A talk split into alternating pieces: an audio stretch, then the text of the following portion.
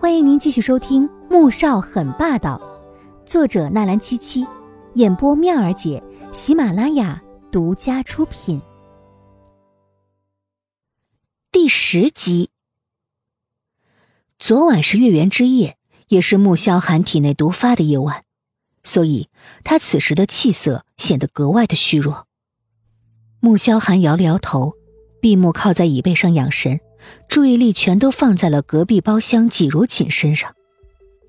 季少云，你别在这里恶心我，就是死我也不会和你在一起。你别碰我，你别碰我，除非我死。季如锦愤怒的大喊，紧紧抓着面前的椅子。他想，如果季少云赶过来，他就敢拿着椅子砸过去。只是季少云早已看穿他的想法。并没有上前，而是停在原地冷笑。哼，如锦，你不会真以为奶奶叫你过来只是吃饭吧？你这话什么意思？季如锦始终防备的瞪着他。季少云朝他招了招手，带着诱惑的说：“你过来，嘿嘿嘿，你过来，我就告诉你什么意思。”哼，你不说就算了。反正我待会见到奶奶，我总会知道的。季如锦才不会中他的计呢，拖着椅子往门口退去。只要季少云过来，他就敢拿着椅子扔过去，然后再马上打开门逃跑。这两年，他已经被季少云的各种骚扰锻炼出许多逃跑的经验了。也正因为他一直处处防备着，季少云才没有能得手。季少云有些挫败。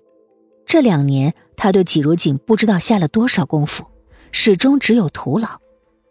如今，他这副防毒蛇猛兽般的眼神，令他不禁开始反思：难道是自己的法子用错了吗？老太太想把你介绍给一个年过半百的老东西做续弦，那人老婆上个月才死，今天叫你过来，就是让那老东西看看你的长相，只要他同意，以我爸妈的手段。在这儿，你就会直接被那个老东西给，嘿嘿嘿。所以你好好想想，是把你自己给我呢，还是情愿去做那个老东西的续弦呢？纪少云一副我也是好心的神情，声音倒是比平时多了两分正经和认真。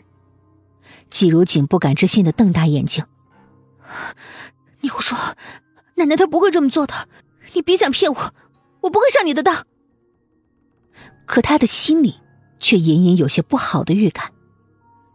我骗你？哼，你这个女人可真是不知好歹啊！一个月之前你被送到霍尔坎顿酒店的事情，不就是我爸做的吗？当时也是经过老太太同意的，只是你还算聪明，知道把人打晕了，趁机逃跑。季少云很生气，他这么真心诚意，这个女人竟然不领情。你骗我！你一定是骗我的。他一直觉得那晚的事情有些蹊跷，可是现在纪少云说是老太太和养父做的，他嘴里说着不信，心中却早已有了答案。那天他正被老太太叫回去，之后喝了一杯茶便没有了知觉。等他醒来的时候，人却是在酒店里的。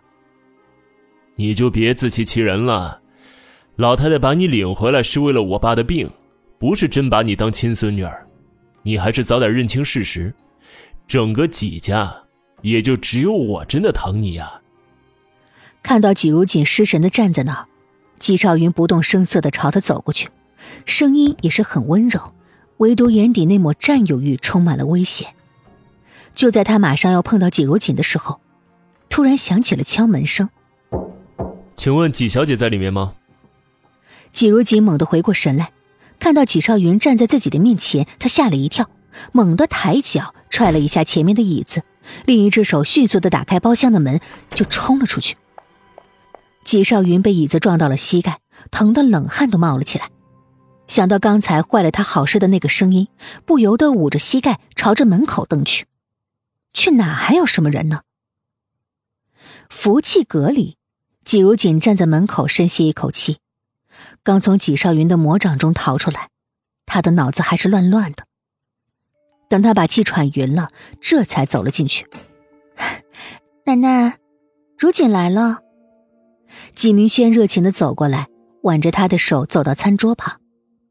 季如锦忍着想要抽回手的冲动，硬着头皮站到老太太面前：“ 奶奶，对不起，刚才路上有点堵。”他不敢说自己在外面碰到了纪少云，否则不知养母叶梅会做出什么激动的举动。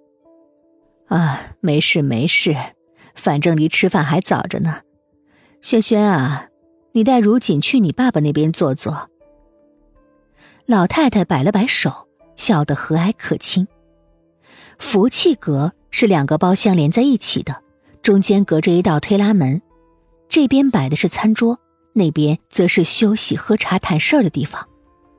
纪明轩得了老太太的首肯，就知道这件事成了。想到纪如锦即将被送到一个比他爸爸还要大的老头子床上，心中就高兴不已。看着纪如锦的笑容，也越发的亲热起来了。本集播讲完毕，感谢您的收听。